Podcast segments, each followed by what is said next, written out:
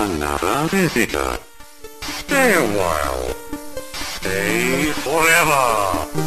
Ein Podcast über alte Spiele von zwei alten Männern. Stay Forever mit Gunnar Lott und Christian Schmidt.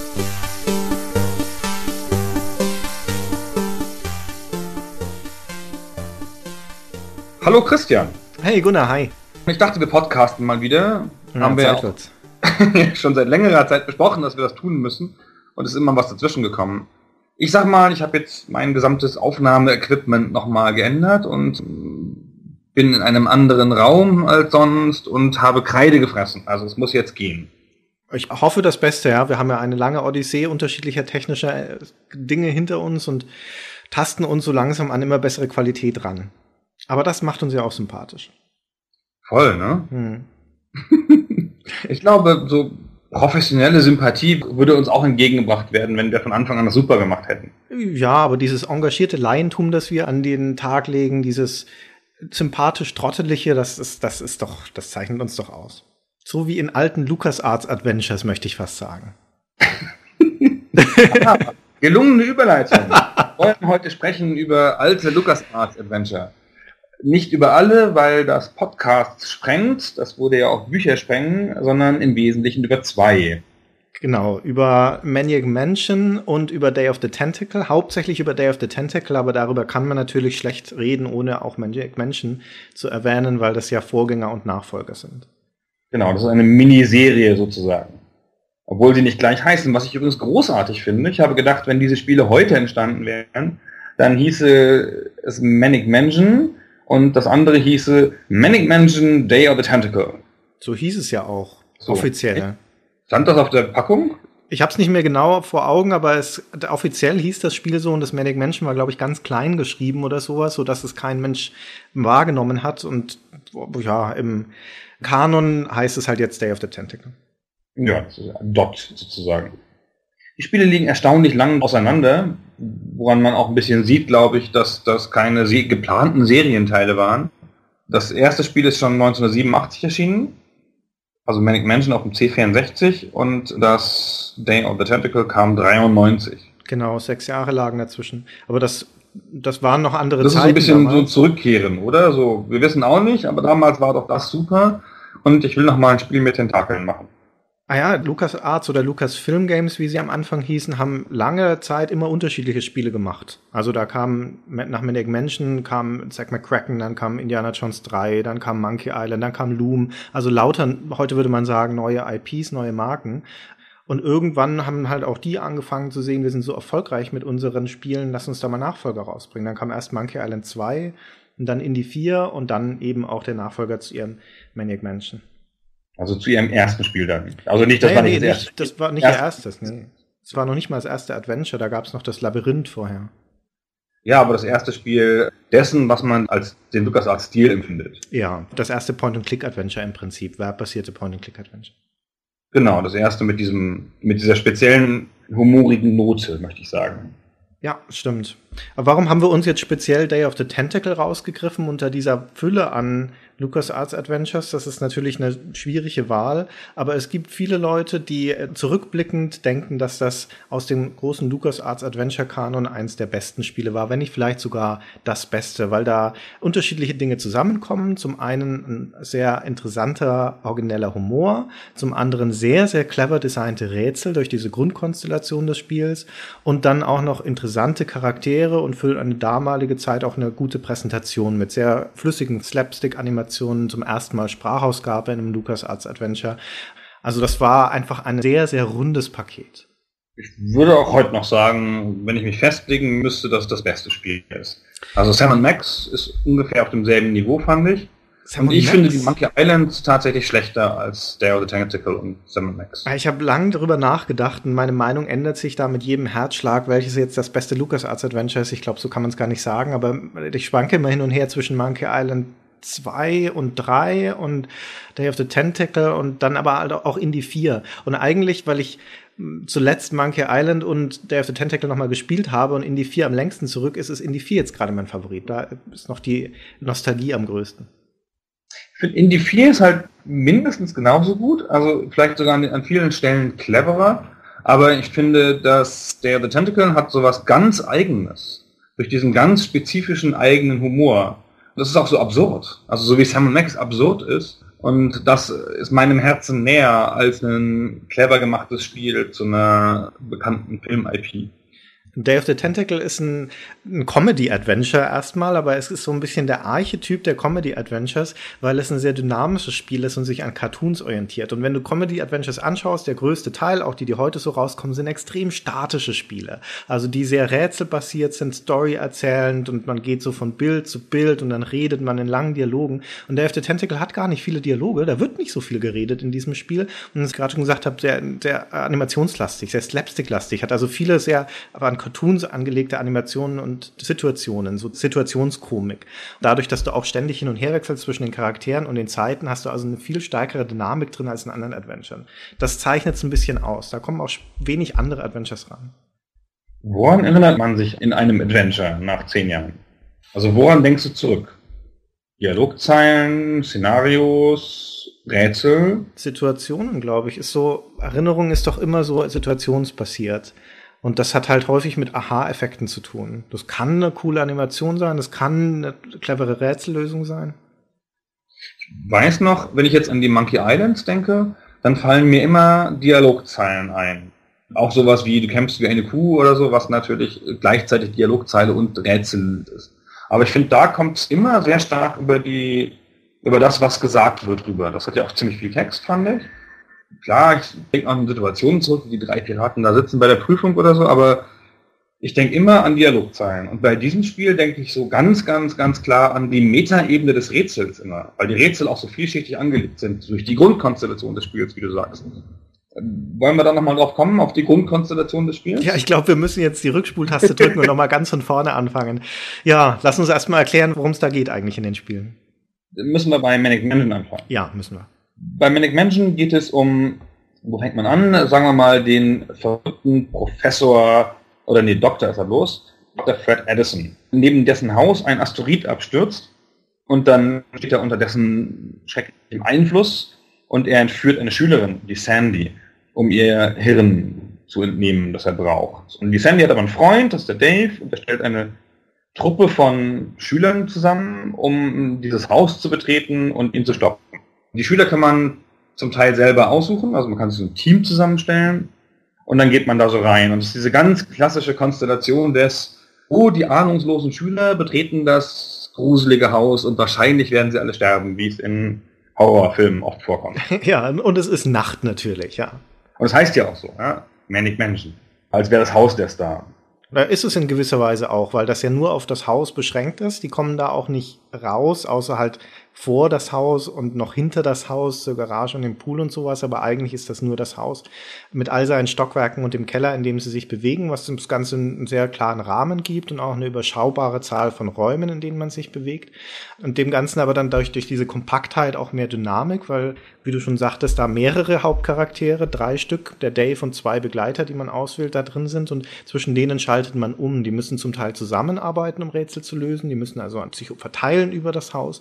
Zum Teil haben sie unterschiedliche Fähigkeiten. Also es gibt zum Beispiel nur den Sid und die Razer, wenn man die mitnimmt, die sind Musiker. Nur die beiden können ein Klavier spielen oder eine Platte aufnehmen. Dann gibt es den Michael, der ist Fotograf, nur der kann Filme entwickeln. Und natürlich Bernard, der Geek, der Nerd, nur der kann technische Sachen reparieren. Und je nachdem, wen man da dabei hat, sind die Rätsellösungen unterschiedlich.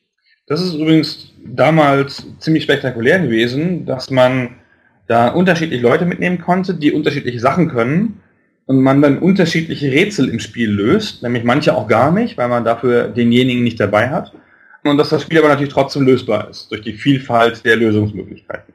Und dass es tendenziell natürlich auch wiederspielbar ist, weil du beim einmaligen Durchspielen auf diverse Gegenstände und Räume triffst, mit denen du nichts anfangen kannst, zwangsläufig, die aber durchaus ihren Sinn haben. Und wenn du andere Leute mitnimmst, da geben die möglicherweise auf einmal einen Sinn. Und es gibt nicht nur verschiedene Lösungswege, es gibt auch unterschiedliche Enden, je nachdem, wie du dann diesen Konflikt mit Dr. Fate und mit diesem außerirdischen bösen Meteor auflöst. Ich habe das ja nicht durchgespielt seinerzeit. Und ich glaube, nicht aus Langeweile oder irgendwas, sondern weil es mir zu schwer war. Ich bin mir auch nicht sicher, so beim Nachdenken jetzt, ob ich das jemals durchgespielt habe, das Spiel. Zumindest damals, als ich es mit einem Freund in der Schule, dann nach der Schule auf dem C64 gespielt habe. Wir haben das immer so ausschnittsmäßig gespielt. Das waren so einzelne Sessions sozusagen, wo wir entweder mit neun Leuten angefangen haben oder versucht, ein bisschen weiter zu spielen von einem Safe Game. Auch etwas planlos, weil uns das große Ganze nicht so präsent war. Damals gab es ja auch noch nicht das Internet. Und es gab ja auch keine Komplettlösungen. Die frühen Zeitschriften hatten das auch nicht immer alles. Also, wenn man da hängen geblieben war, dann war man mal so richtig, richtig hängen geblieben. Ja, Meine Herren. Da musste man tatsächlich eine, eine, Zeitschrift kaufen und hoffen, dass die Komplettlösung drin ist. Das war noch ein Kaufgrund damals für Zeitschriften. Und, und auch so Fragen von Lesern zu beantworten. Also die Powerplay zum Beispiel hatte da immer noch so eine Sektion, wo Leser Fragen einsenden konnten und dann wurden die möglichst beantwortet. Und wenn ich mich nicht ganz täusche, war da auch diese legendäre Frage zu Maniac Menschen dabei, wo finde ich das Benzin für die Kettensäge? Erinnerst du dich an das Rätsel? Das Rätsel erinnere ich mich gut. Wurde danach wirklich mal gefragt? Ach stimmt, die konnten ja nicht im Internet lesen, dass das ein roter Hering war, wie man so sagt. genau, dass es überhaupt kein Benzin für die Kettensäge gibt. Wenn man da in die Küche geht, dann hängt die dort und du kannst sie mitnehmen als Inventar-Item, du kannst aber nichts damit anstellen, weil eben kein Benzin drin ist. Und dabei ist die auch noch im Intro sogar, wenn da dieser Schriftzug Maniac Menschen vorbeiscrollt, dann ist auf dem letzten N eine blutige Kettensäge drauf, um auch diesen B-Horror-Touch nochmal zu untermauern. Und diese dumme Kettensäge spielt aber überhaupt keine Rolle. Und um noch einen draufzusetzen, kam dann im nachfolgenden Spiel von Lucasfilm, das Zack McCracken in die Alien Mindbenders, da konnte man dann auf dem Mars unterwegs sein und dort dann einen Kanister Benzin finden, wo dann drauf stand Kettensägenbenzin. Und die Charakterin, die das anschaute, dann sagte, ah, ich glaube, das wird in einem anderen Spiel benötigt. Das ist sehr nett, finde ich. Also auch die, die Selbstreferenzialität. Also ich glaube, ich hatte das Gefühl, dass, dass mir das damals relativ schnell aufgefallen ist. Ich meine, das klingt heute so ein bisschen aus der Distanz so, aber damals war der Red Herring, also der Gegenstand, der keinen Sinn hat und nur dafür da ist, dich abzulenken von den wichtigen Gegenständen. Also die gab es schon immer in jedem Adventure und auch sehr häufig. Und mit ein bisschen Gefühl dafür hat man immer erraten, welcher es ist, weil es war auch oft der, der augenfällig am nützlichsten war. ja, also du gehst halt wohin, keine Ahnung, und findest auf einem Tisch eine abgestandene Flasche Orangensaft, die sie nicht öffnen lässt, einen kaputten Schlüsselring und ein Schweizer Taschenmesser. Und dann weißt du schon, dass das Schweizer Taschenmesser, es wird nie zum Einsatz kommen, das ist zu gut. In Monkey Island konntest du einen roten Hering finden und mitnehmen. Ja, das war ja auch die Parodie der Parodie. Genau. Ja. Sagt man das heute noch? Red Herring, kommt das noch vor? Ich habe mich sehr gewundert, weil ich gelesen habe, dass dein ehemaliger Arbeitgeber Gameforge vor kurzem den Red Herring Award gewonnen hatte. Und da dachte ich als Adventure-Spieler, aha, Aprilscherz wahrscheinlich, aber den gibt's wirklich. Der ist irgendein Award für Unternehmensführung oder sowas. Genau, das ist so ein, so ein Start-up Award für schnelles Wachstum oder so. Die hat Gameforge auch schon zum zweiten Mal gewonnen. Und ich finde das ein bisschen befremdlich, weil es gar nicht so wie soll ich sagen, positiv klingt. Nee, Sie haben den Herring Award gewonnen. nicht ein überflüssiger Gegenstand. Ja. Hey, wir nennen Sie zu einem überflüssigen Marktteilnehmer. Guten Tag. Befremdlich jedenfalls. Ja, aus unserer Perspektive sehr seltsam. Aber Gameforge hat sich sehr darüber gefreut. Die haben auch eine Pressemitteilung rausgeschickt und überall hat man es gelesen, dass sie das gewonnen haben. Wie dem auch sei. Zurück zu unseren Spielen. Nach Maniac Mansion kam dann Day of the Tentacle, über das wir schon einiges erzählt haben, sechs Jahre später. Und das spielt wieder im Haus der Edisons. Also dieser verrückte Wissenschaftler Dr. Edison, wieder, wie soll man sagen, Mist gebaut. Der besitzt eine eine Maschine, die Giftmüll ins Wasser hinter seinem Haus speit. Und zu den Leuten, die in seinem Haus leben, gehören auch zwei Tentakel. Zwei lebende Tentakel, die tauchen auch im Manic Menschen schon auf. Und eines von diesen Tentakeln, das Lilane, trinkt von diesem Giftmüll und mutiert daraufhin zu einem bösen Genie, das die Welt unterjochen will. Daraufhin will Dr. Fred die beiden Tentakel, das purpurne und das grüne, auslöschen das grüne Tentakel, das aber ein gutes Tentakel ist, kann rechtzeitig einen alten Verbündeten zu Hilfe rufen, nämlich Bernard. Den Nerd, den ich vorher schon mal erwähnt hatte, der in Manic Mansion einer der Begleiter von Dave war. Und der ist diesmal der Hauptcharakter mit zweien von seinen WG-Kumpels, die im Manic Mansion nicht aufgetaucht sind. Das sind neue Charaktere, nämlich Hoagie, dem Metal Roadie und Laverne, der verpeilten Medizinstudentin. Die drei retten also grüne Tentakel und leider halt binden sie auch das Purpurne los und das kann dann seine Weltherrschaftspläne antreten. Und jetzt gibt's nur noch eine Lösung. Sie müssen mit der Zeitmaschine von Dr. Fred nach gestern zurückreisen, um dort die Maschine abzuschalten, bevor das lila Tentakel davon trinken kann. Diese Zeitreise geht schief und die drei landen in jeweils unterschiedlichen Zeitzonen. Der Bernard bleibt in der Gegenwart in dem Haus. Augie landet 200 Jahre in der Vergangenheit, auch in dem Haus von den Edisons, nur halt zur Zeit kurz nach dem Unabhängigkeitskrieg. Und Laverne landet 200 Jahre in der Zukunft, in einer Zeit, wo die Tentakel die Weltherrschaft angetreten haben und sich Menschen als Tiere halten. Und in diesen unterschiedlichen Zeitzonen müssen die drei dann also unabhängig voneinander losziehen, um wieder zurückzufinden und ihre Mission zu erfüllen. Ehe wir über die Zeitzonen sprechen, lass uns doch mal kurz einen Stipsel einspielen aus dem Intro, wo die drei Hauptcharaktere was sagen, damit wir die mal gehört haben. Sieh mal, Hogi, ein Hamster. Genau das, was ich morgen für den Sezierunterricht brauche. Ich glaube, den brauche ich für die Bändler, Wern. Du weißt schon, wir könnten ihm den Kopf abbeißen oder so. Hände weg von dem Hamster. Ein Freund von dir, Bernard? Er gehört dem verrückten Ed Edison. Sieht so aus, als hätte er was mitgebracht. Ja, das ist die deutsche Version, die deutsche CD-Version, um genau zu sein. In der Originalfassung haben die auch schon geredet in diesem Intro und danach nicht mehr. Da war nur das Intro vertont auf den Disketten und natürlich in Englisch. Und dann kam später nochmal als Talkie-Version auf CD raus und das auch in der deutschen Fassung. Ich habe gar keine schlaue Erinnerung mehr daran, welche der Versionen ich gespielt habe. Ich weiß noch, dass der Vorspann vertont war und zwar auf Deutsch, weil ich habe diesen ikonischen Satz des Purpur-Tentakels, der da sagt, ich fühle mich, als könnte ich die Welt erobern, offenkundig auf Deutsch im Kopf, weil ich ihn eben so sagen konnte. Ich weiß nicht mehr genau, wie er auf Englisch heißt. I feel like I could take on the world.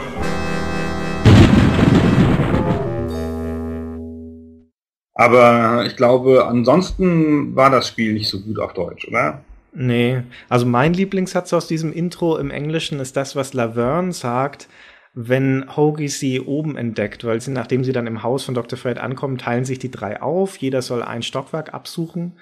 Und Laverne soll hm, irgendwie, keine Ahnung, einen Keller oder unten oder sowas. Und Hoagie soll nach oben gehen, dort suchen und dann trifft Hoagie Laverne oben. Und dann kommt diese, das können wir auch kurz einspielen, weil ich das so schön finde, diesen Satz, den Laverne sagt, auf verpeilte Art und Weise. Hören wir uns das mal kurz an. Laverne, how'd you get upstairs? Am I upstairs? I got lost. Und im Deutschen sagt sie diesen Satz natürlich auch, aber da klingt er anders, nämlich so. Laverne, wie bist du nach oben gekommen? Ich bin oben? Ups. Da ist der ganze Witz weg. Erstens sagt die deutsche Sprecherin das nicht so toll und dann ist es ja auch blöd übersetzt. Und das ist so symptomatisch für die ganze Art der Übersetzung. Das, die deutsche Version von Day of the Tentacle ist nämlich ziemlich mies übersetzt, finde ich. Also zum einen sind die Sprecher relativ unmotiviert und zum anderen sind halt auch einfach Fehlübersetzungen drin. Mein Lieblingsbeispiel ist, irgendwann sagt Dr. Fred, yes, that's the spirit, was im Deutschen so viel heißt wie, ja, das ist die richtige Einstellung. Und übersetzt haben sie das einfach wörtlich mit, ja, das ist der Geist. Hä? Und noch absurder wird's, wenn man dann in der Vergangenheit mit Thomas Jefferson... Naja, das könnte man schon sagen. Nee. Das ist der richtige Geist. Ja, der richtige Geist, aber nicht in der Form, wie es da gesagt und betont wird. Das ist ja. so, als, als würden sie ein Gespenst sehen. Aber noch schlimmer ist Thomas Jefferson in der Vergangenheit, mit dem man reden kann. Der stellt sich da vor und rattert seine ganzen Positionen und Titel runter und sagt dann im Englischen auch, er sei Member of the Bar, also Mitglied des Gerichts. Und im Deutschen ist das übersetzt mit, rate mal. Und Sie haben die Bar mit Bar übersetzt. Mitglied der Bar, ja. Ja, sehr gut. Ja. Das verstehe ich aber auch nicht, wie oft das passiert in Übersetzungen, ohne dass das jetzt spezifisch Thema dieses Podcasts sein soll, weil darüber können wir uns natürlich ewig aufregen.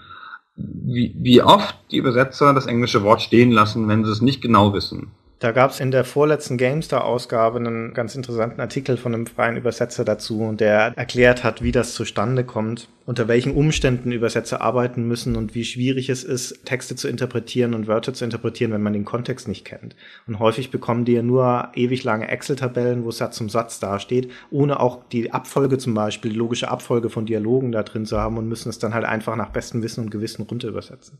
Das geht nicht. Ja, das ist schon klar. Manchmal ist es so, wo ich denke, so, kann es denn ein Szenario geben, in dem Yes, that's the spirit sich auf den Geist bezieht? also egal, wie lückenhaft und gestückelt die Übersetzungsarbeit ist, das kann ja nicht sein. Ja, also das, das manchmal ist es ja so, es gibt feste idiomatische Ausdrücke, die als komplette Fünf-Wort-Sequenz da genannt werden, und dann nehmen sie es trotzdem falsch. Ja, man sieht es ja auch in, in literarischen Übersetzungen das werde ich nie vergessen, in irgendeinem Aliens Science Fiction Bla Buch steht irgendwie drin, dass also die Aliens greifen an, ist der Kontext und zerschießen irgendwie die Kommunikationsanlagen oder sowas in der Art. Und dann sagt irgendwie der Hauptcharakter, they want to keep us incommunicado. Also, ne, dass man nicht kommunizieren kann, incommunicado. Es gibt ja auch ein Lied, das so heißt. Und dann steht da im Deutschen der Satz, sie wollen uns incommunicado halten. Das ergibt ja, das natürlich kann keinen ja in Sinn. gar, gar keiner möglichen Welt richtig sein. Ja. Also das sieht aus wie mal hingeschrieben und ich ändere es noch. Das ist halt ein bisschen sehr merkwürdig. Ansonsten habe ich natürlich wahnsinnig viel Verständnis für die armen Übersetzer. Ich habe so ein bisschen Kleinübersetzung gemacht bei einem der aktuellen Projekte meines Arbeitgebers, wo es ja, das ja ungefähr so 40 Zeilen Text hat, so ein Mobile-Spiel. Und da habe ich tatsächlich nur meine eigenen englischen Texte ins Deutsche zurück übersetzt. Mhm. Jetzt 30 Zeilen, man kann das noch gerade so überblicken. Und trotzdem wusste ich halt nach ein paar Tagen nicht mehr, wann genau die wo im Spiel vorkommen und habe dann angefangen, Inkonsistenzen einzubauen und musste dann tatsächlich das ganze Spiel wieder spielen und die Sachen im Spielkontext sehen, damit ich meinen eigenen Scheißtext aus dem Englischen ins Deutsche übersetzen konnte. Ja, ich glaube, das ist eine viel schwierigere Arbeit, als man sich das gemeinhin vorstellt. Wir sehen ja nur das Ergebnis und nicht den Prozess, wie das zustande kommt. Und noch undankbarer ist es natürlich bei einem Comedy-Spiel, weil gerade bei Day of the Tentacle und bei vielen LucasArts Comedy-Spielen viel auf Worthumor und Wortspiele hinausläuft, die halt zum großen Teil gar nicht übertragbar sind.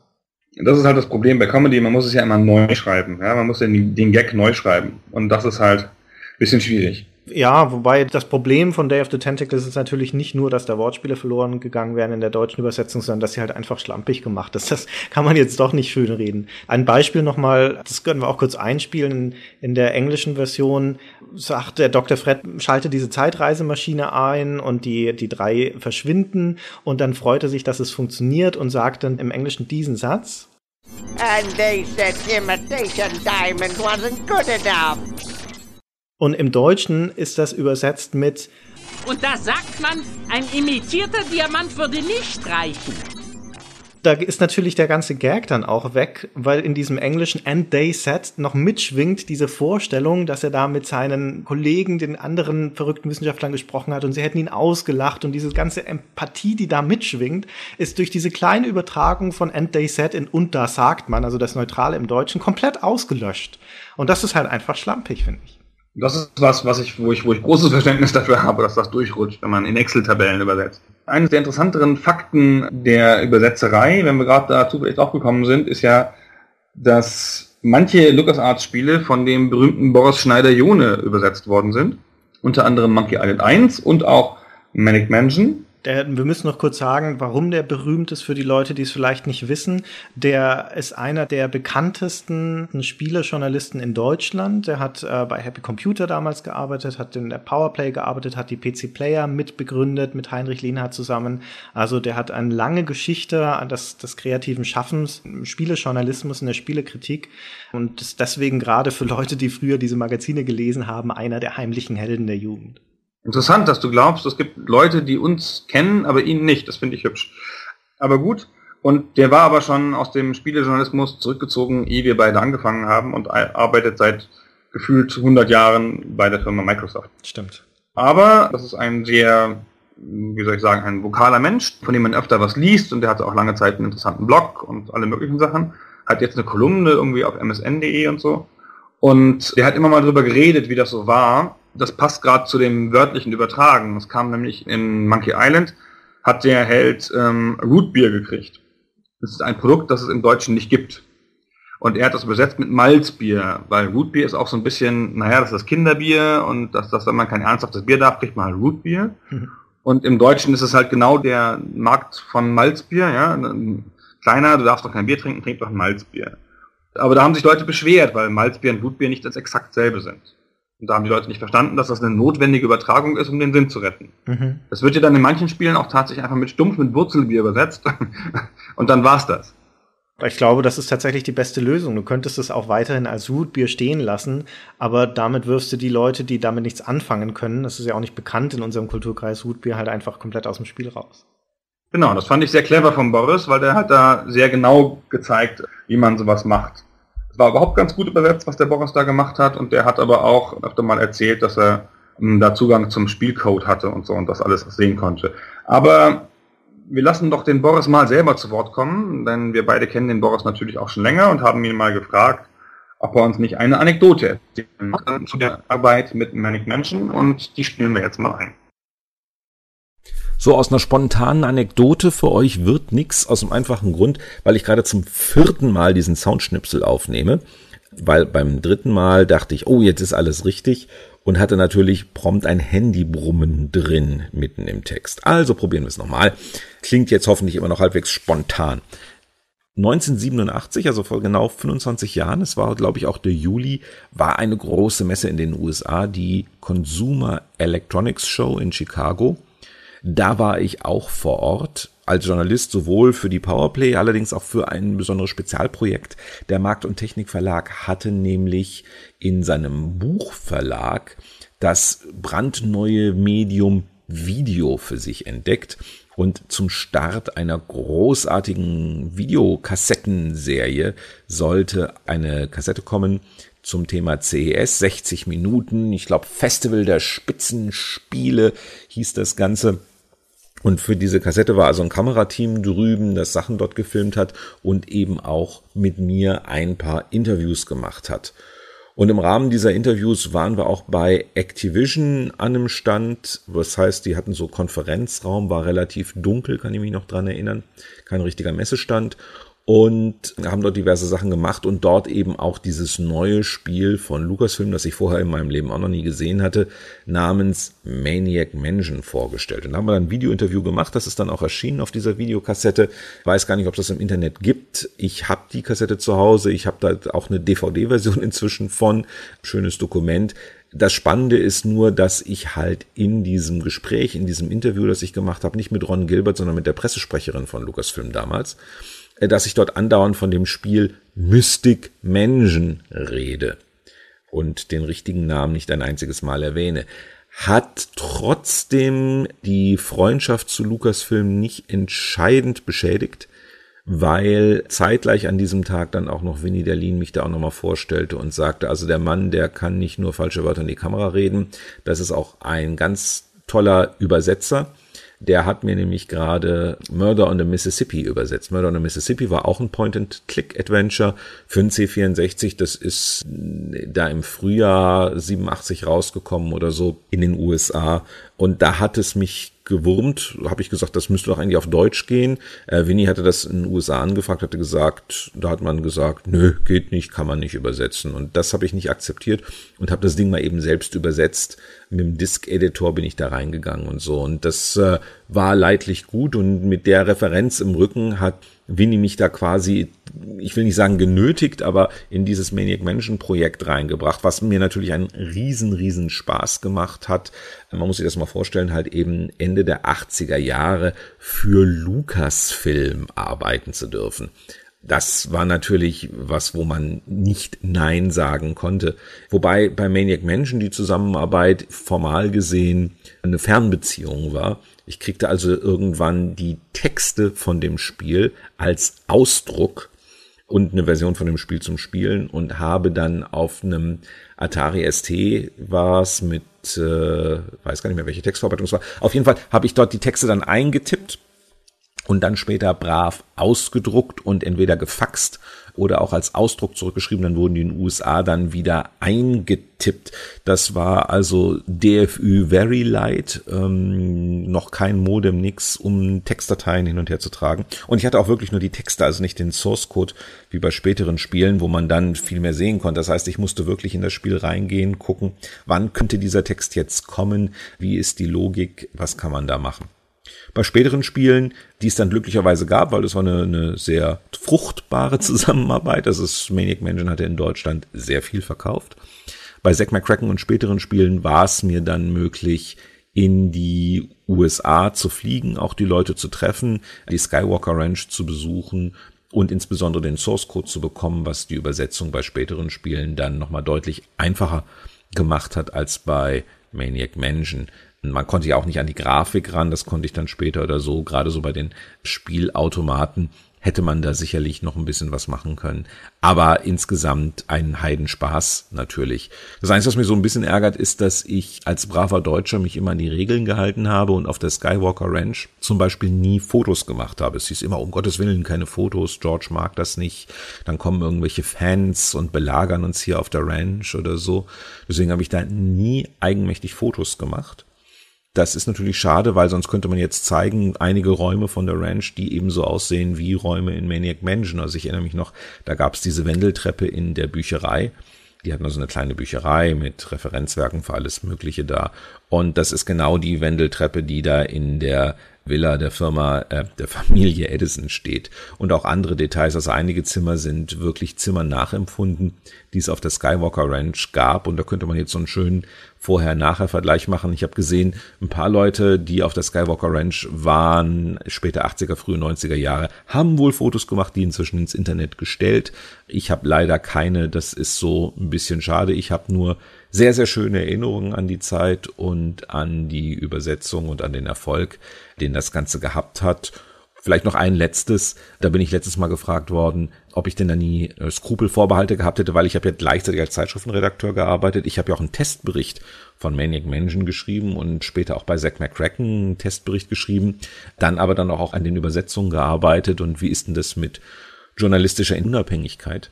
Und ich kann darauf nur antworten, dass wir damals natürlich einen entscheidenden Faktor hatten, nämlich die Zeit, weil die Spiele kamen in USA auf den Markt. Wir besorgten uns die Testmuster oder wir kriegten die auch zugeschickt und dann konnte man das in Ruhe testen und danach erst, nachdem das alles gelaufen war, habe ich überhaupt an der Übersetzung von Manic Mansion und später Zack McCracken gearbeitet. Also das war, als die Spiele schon längst fertig waren und deswegen habe ich das damals nie als Problem empfunden. Der Testbericht war ja drin und dann habe ich danach noch, weil das Spiel ja auch zum Glück anerkannt gut war, eine Übersetzung gemacht und dann war das alles okay.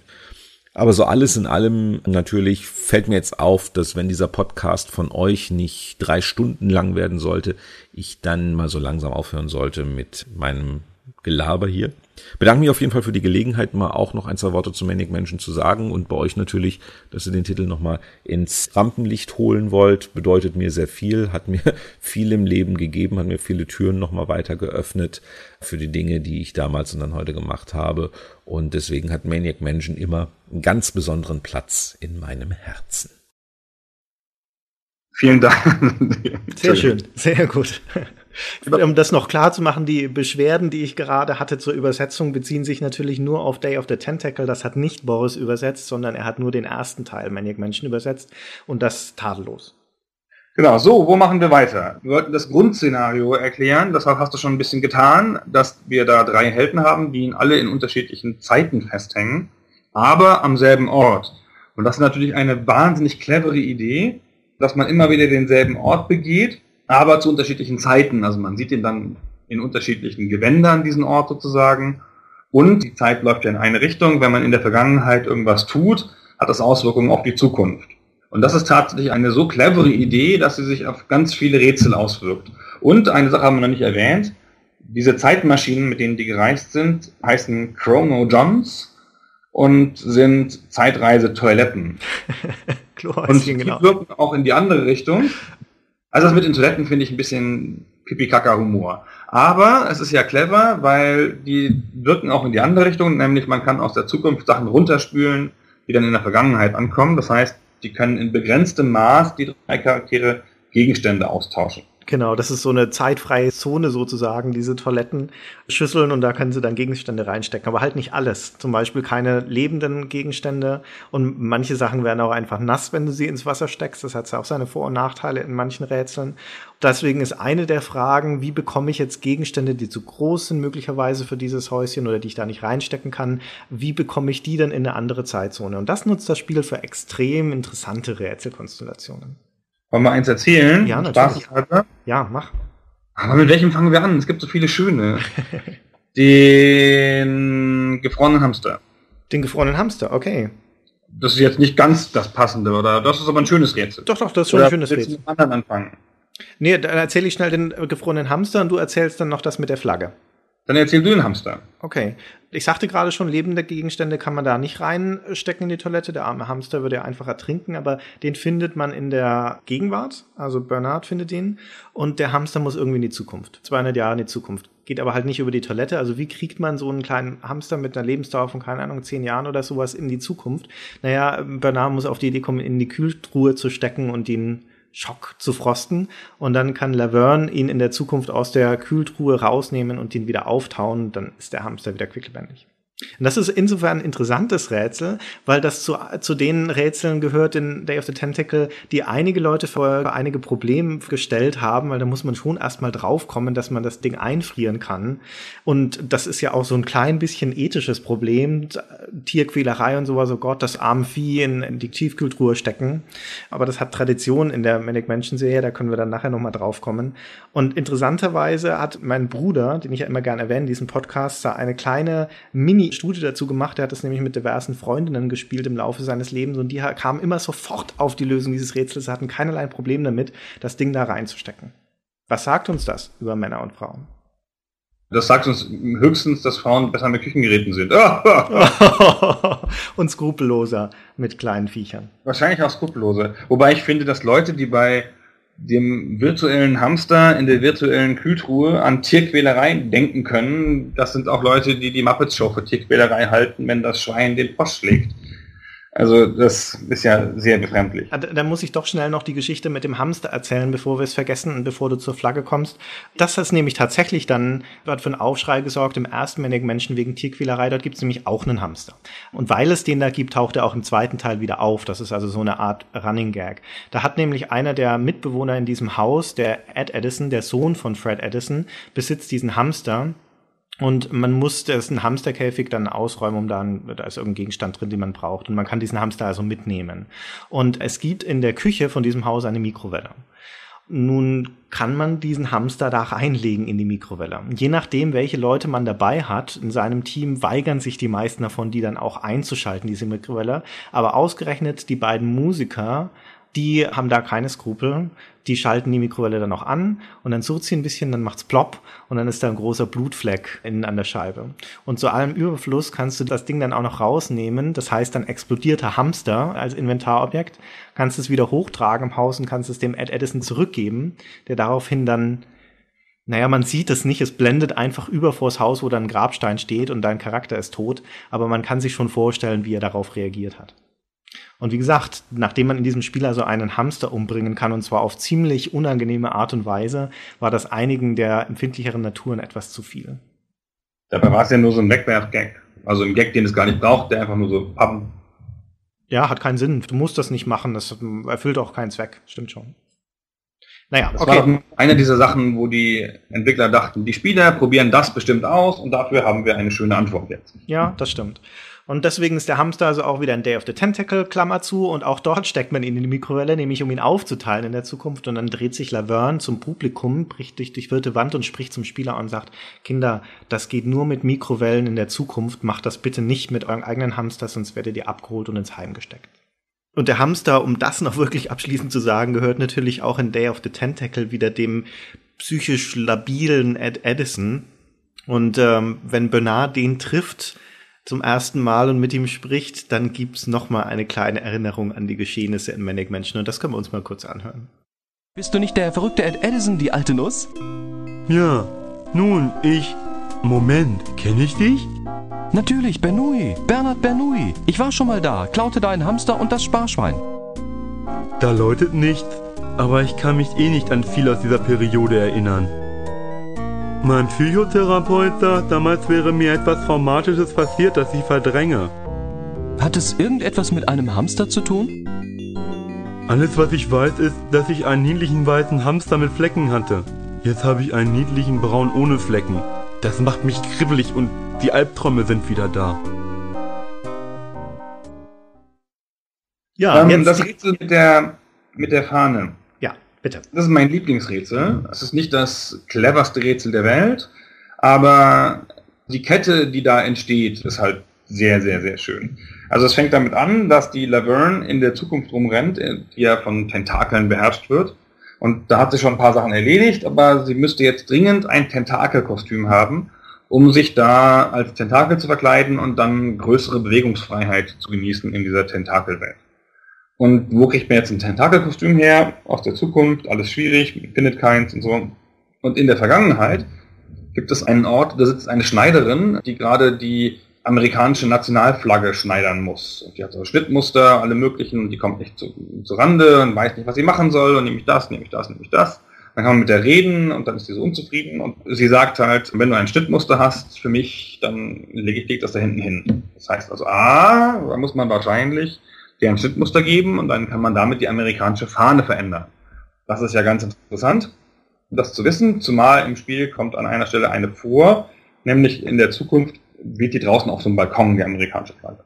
Dann kann die Laverne sich vom Doktor untersuchen lassen, so von so einem Tentakeldoktor in der Zukunft. Und der hat so ein anatomisches, so einen anatomischen Querschnitt eines Tentakels in seinem Arztzimmer hängen, wie das ja Ärzte immer haben. Und dann kann man den klauen und den in die Vergangenheit schicken. Und dann legt der junge Mann in der Vergangenheit, legt den da auf, das, auf den Schnittmusterstapel und dann nutzt die Frau die Tentakelquerschnitt als Schnittmuster und da hat man plötzlich in der Zukunft eine tentakelförmige amerikanische Flagge und dann kann man die äh, abmachen und anziehen. Ist das nicht unfassbar großartig? Also überhaupt die Aufgabenstellung und diesen Lösungsweg dahin, ja. der krass unlogisch ist natürlich, aber sich aus dem Spielverlauf ganz gut ergibt, so finde ich. Und die Geschehnisse aus diesem Rätsel, das so ungefähr zur Mitte des Spiels stattfindet, nutzt der F. Tentacle ganz am Ende dann nochmal, um eine sehr hübsche Schlusspointe zu setzen. Nachdem die Vergangenheit bereinigt ist, alles sind wieder in der Gegenwart, die Gefahr durch lila Tentakel ist ausgeschaltet, so viel wollen wir spoilern, sagt Bernard dann aufatmend den letzten Satz des Spiels. Sieht so aus, als wäre wieder alles in Ordnung. Und dazu wird über dem Haus der Edisons die amerikanische Flagge gehisst, die aussieht wie ein Tentakel. Das ist wirklich sehr witzig, ich finde. Also wirklich eine der charmantesten Sachen an Day of the Tentacle ist diese Ursache-Effektketten, dass du an einer Stelle in der Vergangenheit was veränderst und das in der Zukunft Auswirkungen hat. Das beginnt damit, dass Laverne in der Zukunft erstmal auf einem Baum landet. Also du kannst sie erstmal gar nicht einsetzen, weil sie da dran hängt. Und deine erste Aufgabe sozusagen ist in der Vergangenheit, George Washington, den amerikanischen Präsidenten, den ersten dazu zu bringen, diesen Kirschbaum zu fällen. Was wieder eine Anspielung ist auf die amerikanische Geschichte. Da geht diese Legende, dass George Washington als Sexjähriger Sechsjähriger einen Kirschbaum gefällt hätte und so weiter. Und wenn dieser Baum in der Vergangenheit umgehauen wird, ist er natürlich in der Zukunft weg. Und Laverne fällt dann da auch schön auf ihr Gesicht.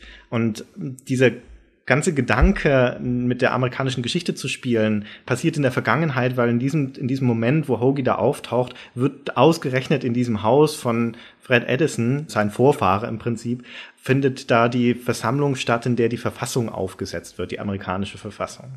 Und dann sind da natürlich wichtige Personen aus der amerikanischen Geschichte dort, also eigentlich nur drei, um genau zu sein, nämlich George Washington, der Thomas Jefferson und der John Hancock.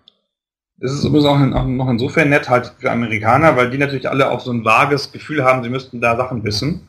Also der Kirschbaum ist bekannt und die Holzzähne sind bekannt und so ein paar andere Sachen. Und die haben dann noch einen leichteren Zugang zu als die Deutschen, die wir natürlich da ein bisschen davor gestanden haben und hä, Kirschbäume.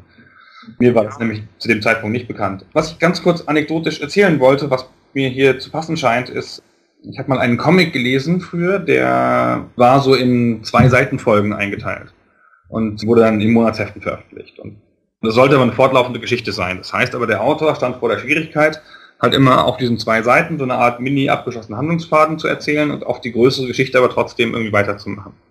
Und er wurde mal irgendwann gefragt, wie entsteht eigentlich bei Ihnen der Humor und wie kriegen Sie so die Geschichte in Fluss, obwohl Sie das so komisch sagen müssen auf diese zwei Seiten Episode. Und dann meinte der, schauen Sie, ich habe einen ganz einfachen Handlungsstrang, das ist eine Reise. Und ich denke mir, wie könnte das ganz logisch, langweilig weitergehen? Und wenn ich das weiß, also wie der logische, klare, normale Fluss der Handlung ist, dann folge ich dem, denke mir aber einen wahnsinnig absurden Weg aus, wie die Charaktere an diesen Punkt kommen könnten, Mhm. den sie auch logisch erreichen würden. Und das finde ich eigentlich eine ganz gute Maßgabe auch für so Adventures. Und so scheint mir auch ein bisschen der Tentacle zu funktionieren. Es gibt halt so logische Sachen, also man muss von da nach da, aber der Weg dahin ist halt irre. Und dann kommt man aber trotzdem auf ein logisches Ergebnis. Ja, das ist wie wenn du ein, eine klare Aufgabenstellung hast. Keine Ahnung, ist dieses Steak und statt Messer und Gabel gibt dir das Spiel aber einen Bleistift und einen Luftballon. Und dann musst du auf die Idee kommen, wie das jetzt diese Aufgabe löst, die eigentlich total einfach wäre, wenn du die richtigen Werkzeuge hättest. Aber die kriegst du ja häufig nicht, gerade in Comedy Adventures. Wie machst du das jetzt mit dem Luftballon und dem Weiß ich nicht, ich bin doch kein, bin doch kein Spieldesigner. Das, das, wie soll ich, wie ja, ja, ja. Mit den Händen würde ich sagen. Dann nicht lösen wollen. Naja, in, in so einem typischen Adventure würde man halt jetzt einfach sagen, benutze Steak oder sowas, dass es mit den Händen nimmt. Clevere Spiele spielen ja auch ein bisschen damit. Ist in the Tentacle auch so ein, ein Rätsel drin, in der ein bisschen der Hinsicht, da gibt's nämlich einen Kaugummi, einen gekauten Kaugummi, der auf dem Boden klebt und da ist eine Münze drin. Man braucht diese Münze und dann muss man diesen Kaugummi erstmal mit einem Stemmeisen vom Boden abhebeln und dann hat man ihn in seinem Inventar und fragt sich, wie kriege ich jetzt diese verdammte Münze da raus und probiert alles aus, alle Gegenstände und so weiter. Und die Lösung ist natürlich, kommst du drauf? Nee, kann mich nicht mehr erinnern. Nein, du musst ihn einfach kauen. Also du musst ihn einfach nur Ah. benutzen, den Kaugummi. Ah, wieder weichkauen, ja. Ja. Ah, stimmt. Das ist natürlich, das sind natürlich auch so schöne Aha-Erlebnisse, wenn du da dann drauf kommst und dir ein bisschen im Prinzip mit der Hand auf die Gestirn haust, weil es ja doch sehr einfach und naheliegend ist. Ich weiß noch, wie ich vor einem Computer gestanden habe in einem Legend Adventure. Ich glaube, es war Critical Mission und musste diesen Computer wieder dazu bringen, dass er wieder startet, weil das Raumschiff war kaputt und alles Mögliche. Und habe da Ewigkeiten rumgemacht und dann musste ich ihn einfach rebooten. Wie jeden anderen Computer, Computer auch. Ja, die Das müssen wir uns nochmal sprechen. Das ist das einzige Spiel, an das ich mich aktiv erinnere, in dem jedes Rätsel komplett mit Logik zu lösen ist. Ich habe das Also nie mit- gespielt. Also einfach so, da muss man auch nicht, da guckt man auf die, auf die Sachen, muss nicht eine Sache ausprobieren.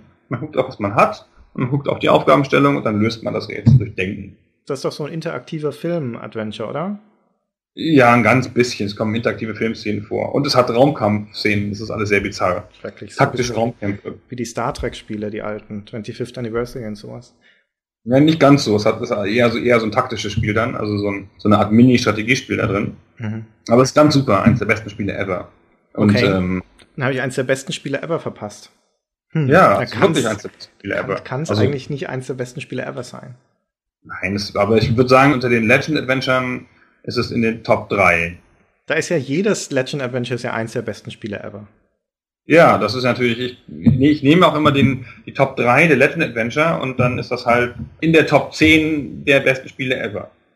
Zumindest wenn ich darüber erzähle und dann nicht dran denke, dass ich noch andere beste Spiele ever habe, wie, keine Ahnung, Fallout und Baldur's Gate. Und, Und Civilization natürlich. Jetzt fängst du damit wieder an. Ach so, das Thema hatten wir ja schon abgeschlossen. Dann nochmal zurück zu Day of the Tentacle, zu dieser historischen Situation mit Hoagie und den Gründungsvätern da. Da gibt's nämlich zum einen ein sehr schönes Rätsel, das damit zusammenhängt, und zum anderen ein paar hübsche Gags. Ich erzähle erst das Rätsel, das ist so, so simpel, aber das ist, glaube ich, sogar mein Lieblingsrätsel im Spiel. Da findet man nämlich in der Gegenwart einen Werbezettel, der da halt so rumliegt in dem Haus der Edisons, den Bernard mitnehmen kann, und da steht drauf, George sagt, dass jeder Amerikaner einen Staubsauger im Keller haben sollte. Und in der Vergangenheit sind diese Gründungsväter gerade in einer Schaffenskrise. Die brüten über der Verfassung, aber die kommen einfach nicht mehr weiter. Sie wissen nicht, was sie da noch reinschreiben sollen. Und der John Hancock ist sogar verzweifelt und fragt den Hoagie um Rat, diesen Rockertypen. Da können wir mal kurz reinhören. Solltet ihr Jungs nicht arbeiten, statt nur rumzusitzen? Blackout. Uns fällt nichts mehr ein. Deswegen haben wir da die Vorschlagbox hingestellt. Du hast nicht zufällig eine gute Idee, oder? Wie wäre es mit dem Recht auf freie Meinungsäußerung? Hm, freie Meinungsäußerung? Hm, Nein, das würde nie klappen. Das, das ist natürlich eine, eine Anspielung auf diesen ersten Verfassungszusatz mit der Redefreiheit, den die Gründungsväter tatsächlich vergessen haben, in die Verfassung aufzunehmen. Das musste dann als erster Nachtrag sozusagen angefügt werden, Recht auf freie Meinungsäußerung. Naja, und weil sie eben verzweifelt sind, haben sie da eine Vorschlagsbox aufgestellt, wo jeder Mann Sachen einschmeißen kann. Was muss man also tun? Man nimmt diesen Zettel, wo drauf steht, George sagt, dass jeder Amerikaner einen Staubsauger im Keller haben sollte und schmeißt den da rein. Und weil da natürlich der George Washington auch noch rumsteht, nehmen den Jefferson Hancock dann raus und denken, das hat der George Washington da heimlich reingesteckt, trauen sich also nicht, dem zu widersprechen und nehmen das in die Verfassung auf. Und daraufhin erscheint in der Zukunft dann tatsächlich ein Staubsauger im Keller. Großartig ist das. Ja. Das ist wirklich großartig. Also nicht, dass man vor 200 Jahren gewusst hätte, was ein Staubsauger ist, aber das ist trotzdem ein großartiges, großartiges Rätsel. Aber das ist auch so eine solche sichere Vorlage, dass mit der Zeitreise und der amerikanischen Geschichte, da fallen einem ja auch untalentierteren Komikern als den LucasArts-Leuten ja noch Hammerwitze ein. Das ist einfach so safe, weil du diese vertikale Beweglichkeit sozusagen hast und die Ketten durch die Zeit bauen kannst und nicht nur darauf angewiesen bist, das räumlich zu machen. Ja, und es ist auch der beste Teil von Day of the Tentacle, also was gerade was den Humor angeht und so die Kohärenz. Und ich finde, die Gegenwart geht noch so, Gegenwart ist halt Gegenwart, aber die Zukunft finde ich die schwächste Epoche. Es ist zwar schon an sich erstmal eine schöne Grundkonstellation, die Umkehrung da, dass Tentakel die Herren sind und die Menschen wie Tiere halten, aber das Spiel nutzt das nicht für sonderlich clevere Rätsel aus. Das Einzige, was man da im Wesentlichen macht, das Haupträtsel, ist eine Schönheitskonkurrenz gewinnen. Also so eine Persiflage auf Pudelwettbewerbe, wo die Leute ihre Hunde aufstellen und das ja, parodiert das Spiel dann, indem man da einen toten Menschen, die Mumie von des toten Cousin Ted, so umgestalten muss, dass er dann da diese Schönheitskonkurrenz gewinnt. Das Rätsel ist lustig, aber ansonsten kann man da auch fast gar nichts machen. Also das ist irgendwie, das wirkt halt so wie, wir brauchen das jetzt, um die Konstellationen herzustellen und geben uns aber nicht mehr so viel Mühe, das auszugestalten. Ja, also es ist ein sehr offenes Tor. Ich meine, Schönheitskonkurrenz, das ist so ein bisschen Mario Bart-Niveau. Da hätte man aus dieser Fallhöhe in der Zukunft mit den Tentakeln viel, viel mehr machen können. Aber nun gut, es ist wie es ist und es ist trotzdem ein schönes Spiel. Ja, trotzdem ein großartiges Spiel. Also, du sollst ja nicht immer so viel nörgeln. Ja, naja, also ich sage, erzähl erstmal, was an Day of the Tentacle besonders ist, also eigentlich wiederhole ich nur noch mal, was ich eh schon gesagt habe. Ich finde, dass das eines der besten Beispiele dafür ist, wie man Slapstick richtig einsetzt und wie gerade Adventures davon profitieren können, wenn da ein bisschen Production Values drin sind und gute Zeichnungen, gute Animationen. Die drei Hauptcharaktere zum Beispiel zwängen sich ständig durch enge Stellen. Das ist total unnötig. Die kriechen durch den Kamin aufs Dach und dann durch ein Fenster auf dem Dachboden und durch eine Standuhr im Keller in das Geheimlabor und die ganze ganze Zeit quetschen sie sich auf absurdeste Weise zusammen, um da durchzukommen. Also das hat keinen Sinn, aber da muss man einfach auch diese Schaffensfreude haben zu sagen, wir schaffen diese Welt mit diesen äh, sowieso schon deformierten Cartoon-Charakteren und dann stellen wir halt mit ihnen auch noch Sachen an, wenn wir sie schon haben. Dann lassen wir sie halt da runterfallen und es gibt diese, diese Konstellation zum Beispiel, wo Bernard in der Gegenwart den Dr. Fred retten muss und er, an einer Seilwinde möchte er ihn vom Dach runterlassen. Und natürlich fällt er erstmal selbst runter und hinterlässt ein Loch im Boden und verhaspelt sich dann wie dieser Wind Winde und sowas, also eine nicht interaktive Sequenz, die aus einem Cartoon stammen könnte. Aber das ist halt auch einfach schön, das zur Abwechslung zu haben, weil es auch so ein Belohnungsaspekt ist. Du hast ein Rätsel gelöst und kriegst dann erstmal was zum Anschauen. Ist ja auch der Vorteil von 2D, dass du da so Cartoon-Animationen so einfach machen kannst. Absolut. Und das ja. altert halt nicht. Ich habe nochmal drüber nachgedacht, so ein Spiel wie Day of the Tentacle ist jetzt ich meine, die, okay, die ist nur eine VGA-Grafik, die Tonqualität ist nicht so gut und sowas. Das könntest du jetzt heute nicht eins zu eins rausbringen, aber nur ein paar Jahre später kam dann das Curse of Monkey Island, der dritte Teil von Monkey Island. 1999 war das. Und das Spiel, das jetzt auch 12, 13 Jahre alt ist, könntest du ohne eine einzige Veränderung nochmal in Packung stecken und so in Laden bringen und es würde wieder reihenweise 90er Wertung einsammeln wie damals auch. Weil es halt ein Comic-Adventure ist, ein Cartoon-Adventure ist und das altert nicht. Nee, stimmt. Also das Castlevania 1 ist überhaupt nicht kaputt gegangen. Ich finde alte Animationsspiele, die also mit vielen Animationen arbeiten, sind schon gealtert, weil man halt manchmal früher weniger Animationsphasen hatte.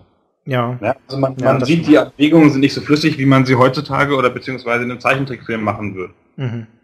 Das ist auch bei der The Tentacle an ein paar Stellen so, meine ich mich zu erinnern. Aber das ist natürlich nur Kinkerlitzchen. Ansonsten ist, finde ich, Day of the Tentacle schon noch ein Spiel, das man auch heute ganz gut spielen kann. Ja, aber es hat doch ein paar Punkte, wo es im Nachhinein gerade aus heutiger Sicht betrachtet offenbar wird, dass sich das oft gescholtene Adventure-Genre in all seiner Gemächlichkeit und Bräsigkeit doch weiterentwickelt hat. Also nicht nur in Sachen Steuerung und Komfort, so Hotspot-Anzeige und solche Geschichten, sondern auch in seinem Tiefgang und Umfang. Day of the Tentacle zum Beispiel ist noch ein Spiel, das dir nur dann clevere One-Liner hinhaut und interessante Kommentare, wenn du irgendwas machst, was vom Spiel vorgesehen ist und für eine Rätsellösung richtig ist. Und wenn du da irgendwelche Gegenstände kombinierst oder mit an, auf Dinge anklickst, die äh, nicht für Rätsellösungen relevant sind, dann sagt er einfach nur, das geht nicht. Dafür würde ein modernes Adventure gnadenlos abgestraft. Und so Spiele wie das, die. Das, das finde ich anders, weil ich sehe nicht, dass das eine Entwicklung von Standards ist. Ich finde, das gerade hatten Adventures zu der Zeit und auch schon früher. Also gerade so Adventures, die Bob Bates gemacht hat, Legend oder so, hatten das immer. Ja, gut, gut ja. Das war. Absurdeste Sachen, Eric the Unready, jede Sache, die du dir ausdenken konntest. Infocom Adventures, ja, auf absurdeste, äh, absurdeste Texteingaben wurde noch reagiert. Das ist was, wo ich finde, dass das war in so einer Zwischenstufe, als die Adventures mit höheren Produktionsvalues angefangen haben. Und weil natürlich hier in dem Spiel gehört zu jeder Aktion eine interessante Animation. Ja, und eine Sprachaufnahme vielleicht. Also es ist halt viel teurer, darauf zu reagieren. Das ist, und ich glaube, das ist jetzt einfach so, das fällt einfach in so einer Zwischenstufe, wo man das halt gelassen hat um da halt einzusparen und hinterher kam das sozusagen wieder, als die Prozesse anders waren. Das ist aber nicht so in Day of the Tentacle. Also das hat die interessanten Animationen natürlich auch nur für Rätsellösungen und wann immer du einen Gegenstand zum Beispiel benutzt oder jemanden gibst oder sowas, hat das halt auch nur die Handausstrecke-Animation. Da wird auch nicht viel geredet in dem Spiel. Also da gibt's gar nicht so viele Dialoge und dementsprechend auch nicht so viel Vertonung. Da ist der Umfang und die Produktionswerte, die in modernen Adventures stecken, sind da doch deutlich höher. Und irgendwie habe ich das Gefühl, dass die Qualitätsmerkmale sich schon ja, dass sie strenger geworden sind. Wie soll man das sagen? Also ein, ein, modernes Adventure wird schon daran gemessen, dass es diese Standards erfüllt. Meinst du nicht? Ja, aber wie gesagt, also ich meine, moderne Adventures haben immer noch weniger Reaktionsmöglichkeiten als Eric the Unready. Ja, das schon wahr. Das also, da gewesen ist in der Zeit, ist das schon, auch gerade als Anspruch. Also die Text-Adventure haben das ja sehr deutlich als Anspruch gehabt. Ja, aber Und Text ist billig, ja. Das ist natürlich eine ja, andere ist natürlich billig, aber du sprichst ja darüber, dass es halt da ist. Ja eben wurscht, was das kostet. Ja, und ich glaube, dass es hier daran liegt, dass es halt Aufwand ist oder was kostet oder das Spiel eh ein aufwendiges Spiel war für die Zeit und dass es halt heutzutage in den Konstellationen das Geld ganz woanders verbraten wird für Grafik, 3D-Zeug und so und dass man dann sagt, komm, dann nehmen wir noch eine Ton Tonzeile mehr auf, das passt schon. Hm. Ja. Also jedenfalls, um nochmal Eric the Unready und so, da gibt's aber auch, auch auf alles was. Unfassbar nachdem wir immer wieder zu Legend zurückkommen, wenn wir über Adventures sprechen, müssen wir tatsächlich die schon mal angekündigte Folge über Legend Adventures noch machen bei Gelegenheit. Also ein, so ein Querschnitt so mit den besten keine Ahnung. Aber die Querschnitte sind immer schwierig, finde ich. Dann hat man so alles und nichts und so. Und jetzt aber ein Spiel nochmal spezifisch davon zu besprechen, ist vielleicht auch ein bisschen viel. Wir kommen ja schon bei unseren zwei Spielen vom Hundertsten ins Tausendste wieder. Ja, das überlegen wir uns nochmal irgendwann. Müssen wir mal gucken. Wir müssen ja jetzt irgendwie bei Gelegenheit irgendwas ganz Absurdes machen, weil du irgendwas Wahnsinniges versprochen hast. Ich weiß noch, dass irgendwann mal... Doch, du hast irgendwas gesagt, in Folge 1 so, bla, absurdes Spiel X heben Ach so, wir uns. ja, natürlich, die World of Ultima Titel, aber das war für Folge 15, glaube ich, das ist die übernächste, oder? Ja, genau. Ja. Oder Martian Dings da, Martian Dreams oder sowas. Also, da habt doch nicht damit gerechnet, dass wir jemals Folge 15 erreichen. Also wir hatten auch, glaube ich, besprochen, irgendwann in den hohen 80ern The Colonel's Bequest zu machen, aber oh, ja. das ist so ein bisschen hin. Ja, das noch ein bisschen hin. Was noch bei Day of the Tentacle relevant ist, wo wir von, schon gerade über das Interface, wo ich es erwähnt hatte, das ist tatsächlich das letzte LucasArts Adventure und damit auch das letzte große relevante überhaupt, das noch die Verbsteuerung hat. Also diese klassische Steuerung, wo du auf ein Verb klickst, zum Beispiel benutze und dann auf einen Gegenstand, zum Beispiel Hase und dann macht er das. Dann benutzt er den Hasen. Das stimmt, danach steigen sie halt um, wie anderswo auch, zu Icon-Steuerung. Ich finde das. Ich weiß gar nicht, ich finde das ein Fortschritt mit den Icons, ehrlich gesagt. Und das mit den Verben fand ich befremdlich. Ist es auch. Ich finde das einfach so einen netten Zirkelschluss der Geschichte, dass Maniac Mansion das erste Spiel war, das diese Verbsteuerung im Prinzip eingeführt oder populär gemacht hat. Und äh, der Nachfolger dann sechs Jahre später das Spiel ist, mit dem es dann auch wieder endet. Bei LucasArts zumindest. Und in der Zeit ist da auch eine Entwicklung zu sehen. Das erste Manic Mansion hat noch 15 Verben, unter denen du wählen kannst. Unter anderem auch so absurde wie dieses What is. Erinnerst du dich daran noch? Ja, genau. Alles, alles war What is. Ja, man musste das, das ständig anwenden für alles. Ja, man musste die, die Hotspots die, die, die Examen früher, um Ja. Hotspots zu suchen. Genau, du, du hast mit der Maus, wenn du über die, die Grafik gegangen bist, dann kam da überhaupt nichts. Und du musstest erst What is anklicken, dann irgendwo auf den Bildschirm, auf den Gegenstand und dann hat er gesagt, was das ist. Total absurd. Hatten sie auch nur drei Spiele lang. Drei Spiele lang. Das hätte ja nicht mal in einem Spiel überleben dürfen, weil es eine schwachsinnige Mechanik ist. Absolut. Da fällt Ja. mir noch ein, bei diesen 15 Verben, da waren noch einige ganz absurde dabei, so, so Fix und Turn on und Turn off und sowas. Aber ein, ein wichtiges Verb war nicht dabei. Und ich sag dir mal vier Verben und du sagst mir, welches davon nicht in Manic Mansion dabei war. Push, Talk, Give oder Read. Also GIF war ziemlich sicher dabei und, und äh, äh, Talk muss ja dabei gewesen sein, weil man hat ja mit den Tentakeln geredet und Read und was war das erste? Push, Push. Push. Ich nehme an, Push war nicht dabei. Ah, dann musst du jetzt leider ohne Geld nach Hause gehen. Es war nämlich tatsächlich Talk. Es gab keinen, da gab natürlich ein paar Gespräche in Manic Mansion, aber die liefen alle automatisch ab, wenn du auf die Leute getroffen bist. Du konntest nicht aktiv mit denen reden. Echt? Ja. Ah, ah stimmt, wenn du ja stimmt, wenn du nach oben gingst, dann kamen die Tentakel auf dich zu und haben einfach so geredet. Genau, richtig, ja. Das hat Ja. dich dann erstmal nicht durchgelassen, das Grüne, bevor du ihm nicht die Wachsfrüchte gegeben hast und die Frucht trinkst und so. Genau. Ja, diese Verbsteuerung war total innovativ damals mit Manic Mansion, war der Trendsetter so für die Grafik-Adventures und damals hatten die Sierras, das war ja diese alte Riesenrivalität zwischen den Sierra-Adventures auf der einen Seite und den LucasArts Adventures auf der anderen und die Sierras hatten noch diesen Parser, wo du selbst Wörter eintippen musstest, noch eine Weile lang und waren da also, sahen dann auf einmal total altmodisch aus dagegen. Und dann kam aber irgendwann der Punkt, wo Sierra gesagt hat, so, wir machen so eine blöde Verbensteuerung nicht, wir machen gleich was ganz anderes, wir machen eine Icon-Steuerung. Mit King's Quest 5 wurde die eingeführt.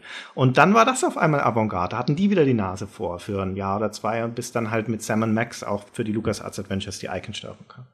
Ich finde, aus europäischer Sicht ist das ja ein total absurder Wettstreit, weil aus europäischer Sicht irgendwie klar ist, die Sierra-Sachen sind ganz okay, aber halt auch irgendwie einigermaßen vergessen. Und The auch Colonel's Bequest. Warte Ja. bis Podcast 80. Und, und die LucasArts-Sachen sind ja heutzutage, die leben ja in Memes weiter.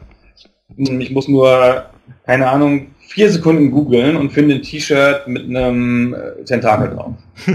ja, viel Spaß, ein Colonel's Bequest T-Shirt zu finden. Ja, natürlich. Also das ist halt alles da, das ist ja auch wiedergekommen und nochmal wiedergekommen und das ist so in das Internetgedächtnis eingegangen, während die anderen Sachen, ja, es kommt ein bisschen, äh, ein bisschen auf Kickstarter jetzt mit den, mit den Space Quest Sachen, aber eigentlich ist das größtenteils weg. Und aus amerikanischer Sicht war das ja ganz anders, ja, weil die Sierra Sachen ja kommerziell genauso erfolgreich oder erfolgreicher waren. Ja, absolut, ja. Na, das war ja hierzulande nicht so. Aber gut. Wollen wir noch kurz über die Leute reden, die das gemacht haben, die Ja, Spiele? das haben wir nämlich vergessen. Das hatte ich mir auch eben noch bei unserem Gespräch notiert, aber ich wollte dich nicht in deinen Monologen unterbrechen. Ja, sorry. Dann erzähl Äh, über die das- Schaffer. dass wir diesen Punkt noch machen. Es gibt natürlich noch mehr Sachen, die man dazu sagen könnte. Aber das wäre jetzt sehr unvollständig, ohne zu erwähnen, dass Ron Gilbert und Tim Schafer Namen sind, die man dazu kennen sollte. Aber das waren grundsätzlich nicht alle. Also Ron Gilbert hat Manic Mansion gemacht. Genau. Und auch ähm, Scum geschrieben, also diesen Verbenparser, oder nicht? Genau, richtig, ja. Das war seine Erfindung, ja. Genau, Ron Gilbert, der dann Kinder-Adventures gemacht hat mit Humungus und bei Cave Dog war für Total Annihilation und dann die merkwürdigen Death Spank-Spiele gemacht hat, die ich für maßlos überschätzt halte. und ähm, auch ansonsten immer viel in der Branche rumgekommen ist und immer zitiert wird und eine Meinung hat, aber so richtig viel tolle Spiele hat er nach seiner LucasArts-Zeit nicht gemacht. Der hat Legendenstatus auf Lebenszeit. Der hat damals bei LucasArts zwei der absolut besten Spiele aller Zeiten aus der Taufe gehoben oder der stilbildendsten, nämlich Maniac Mansion und Monkey Island und noch Zack McCracken dazwischen und sowas. Aber das reicht halt einfach für immer. Der kann machen, was er möchte. Und seine Mangus-Spiele halte ich für eine der am sträflichsten unterschätzten langen Adventure-Reihen der Welt. Das sind ja erstmal Kinderspiele, so diese Put-Put-Reihe und Freddy Fish und vor allem Dingen Spy Fox für unterschiedliche Altersklassen und die funktionieren aber wie klassische Adventures mit einem Dreh, von dem ich mir seit Jahrzehnten wünsche, dass der endlich mal in Mainstream Adventures übernommen wird. Die haben nämlich einen Zufallscharakter drin. Wenn du da so eine Partie Spy Fox zum Beispiel startest, dann wird ausgewürfelt, welche Szenen du siehst und welche Gegenstände da drin verteilt sind. Und damit spielst du das dann durch. Das dauert dann so zwei, drei Stunden oder sowas. Und wenn du es nochmal startest, sind Sachen anders. Dann kommen da andere Charaktere vor, andere Gegenstände, zum Teil ganz andere Bildschirme und sowas. Und das ist so eine fantastische Idee. Mal abgesehen davon, dass du, weil es eben Kinderspiele sind, da alles anklicken kannst. Alles, alles, alles, was da gibt, jeden Gegenstand und kriegst immer eine Animation. Ob da kleine Viecher dann rumlaufen, immer eine witzige Slapstick-Animation. Und du kannst damit also da auch gut mal fünf Minuten verbringen, nur einfach alles anzuklicken, was auf dem ganzen Bildschirm ist, auch als Erwachsener. Macht so eine große Freude. Das ist doch irgendwie, wie hieß das? Infocom Text Adventure damals, wo du am Anfang so vier Vorlieben eingeben musst keine Ahnung, Horoskop, Farbe, Form oder irgendwas. Und danach hat sich das Spiel geändert. Und wenn du halt dann vier andere Vorlieben eingegeben hast, hat es eine andere Handlung. Ah, okay, da erinnere ich mich. War so ein bisschen so ähnlich. Dann konntest du halt immer wieder spielen mit anderen Farben sozusagen und dann war halt der andere, ein anderer der Mörder. Und Ron Gilbert macht übrigens auch einen Blog namens Grumpy Gamer, hin und wieder mal aktualisiert. Und das ist auch Teil seines Ruhms. Und er hat einen Twitter-Account, mit dem er ständig fantastische Perlen der Weisheit raushaut. so, das war die hauptsächliche Person für Manic Mansion. Day of the Tentacle ist von Tim Schafer und Dave Grossman. Mhm. Tim Schafer ist ja jetzt gerade wieder, wieder sehr in aller Munde gewesen. Wir haben, wir haben selber viel drüber geredet. Das ist der Studiochef und Besitzer von Double Fine, die jetzt bei Kickstarter das Double Fine Adventure machen. Außerdem Psychonauts, das elende Psychonauts, an dem Redakteursgenerationen zugrunde gegangen sind ähm, Wieso das? das? das? ist doch die eine große Sache, die GameStar immer vorgeworfen Die einzige Fehlwertung, die GameStar je ja, gemacht hat, ja. Wir sprachen ja neulich auch schon über die Fehlwertung bei Paintscape, aber das gab, gab, gab glaube ich, eine 78 oder sowas für das Psychonauts und das haben uns die Psychonauts-Fans sehr übel genommen. Das ist eine der wenigen Punkte, wo man auch nicht mehr darüber argumentieren kann. Das ist halt einfach kein 78, das ist eher eine 90. Psychonauts. Ich finde übrigens, dass Spiele, die die 90 haben wollen, auch eine tolle Spielmechanik brauchen, was das Spiel nicht so hatte. Aber Doch. Ja, na, da wollen wir jetzt nicht zu tief in die Dings gehen. Das ist auch diesen, diesen ganzen komischen äh, Humor und dann noch die Spielmechanik und ich fand das nur höchstens eine 89. Ich habe den, hast du den Tim Schafer mal getroffen? Ja, sowohl ihn als auch Ron Gilbert, aber nur sehr kurz so. Wer sind Sie denn? Kennen wir uns? Na. So. Ich habe vor zwei Jahren mal ein Interview mit ihm, Telefoninterview mit ihm geführt, den Tim Schafer für Making Games zum Thema Humor in Spielen. Da hat er gerade sein Brutal Legend entwickelt, dieses Rocker-Action-Spiel für die, für die Konsolen. Und da wollten wir eigentlich über Humor sprechen und er wollte aber die ganze Zeit über Brutal Legend sprechen. Und wir haben immer so aneinander vorbeigeredet, bis wir uns dann irgendwann mal innegehalten haben und gesagt, worüber reden wir denn jetzt eigentlich? Und dann wurde klar, dass er überhaupt nicht gebrieft war von seinen Leuten. Der dachte halt jetzt, da ruft jemand an und fragt ihn über sein neues Spiel. Und dann haben wir doch noch ein sehr schönes Gespräch über Humor geführt. Und da lobte er zum Beispiel auch die, die Deutschen sehr. Der sagte, bei Day of the Tentacle damals hätten sie ja diese ganzen Anspielungen auf die amerikanische Geschichte drin gehabt. Und da hätte es aber überhaupt keine Probleme gegeben in anderen westlichen Märkten, insbesondere in Deutschland, weil die so viel Ahnung von der amerikanischen Geschichte haben. Die Deutschen, das hätte, hätten alle gut verstanden. Weiß nicht, ob er das nicht vielleicht ein bisschen falsch interpretiert. Habe ich ja gerade schon gesagt, dass das, aus meiner Warte zumindest falsch ist. Ich ja. wusste nicht, worum das da geht und warum das Holzzähne waren und was der Kirchenbaum sollte. aber wir fanden halt die Spiele schön. Ja, die haben halt ein bisschen den Humor getroffen, finde ich. Ja, aber ich glaube, die meisten Deutschen wissen zumindest, wer George Washington war. Oder ja, zumindest das, sagen wir so. Gut, also gut, besser als umgekehrt, aber das ist ja so ein, das ist ja die alte amerikanische intellektuellen Klage. Ey, ich bin schon bestimmt von drei unterschiedlichen amerikanischen Universitätsprofessoren an dem Flughafen angebaggert worden, bei einer Zigarette oder so, wo die mir dann erzählt haben, wie überlegen die europäische Kultur ist und wie sehr sie sich schämen, in diesem Land zu leben. Ja. Ja, Kinder, ist schon recht. ja, und alle, und alle deutschen Akademiker wollen unbedingt an amerikanische Universitäten, weil du dort am besten forschen kannst.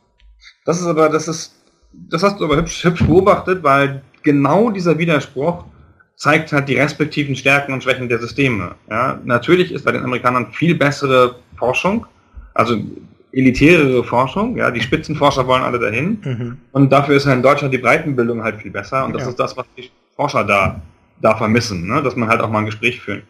Mein Freund Thomas war in Amerika am New Orleans Arzt an einem Krankenhaus. Also da trifft man sich ja dann sozusagen nur mit Ärzten. Und das sind ja per se alles Akademiker.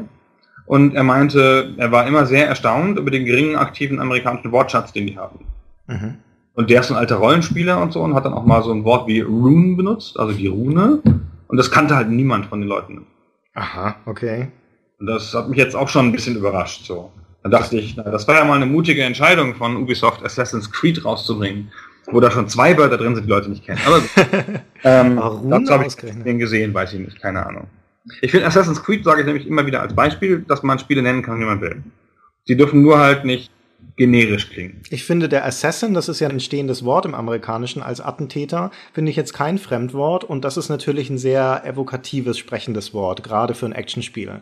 Also das ist schon das zentrale Wort. Das kannst du jetzt auch nicht einfach austauschen. Creed, okay, vergiss es, das ist, das ist wurscht, aber das Spiel hätte auch einfach nur Assassin heißen können.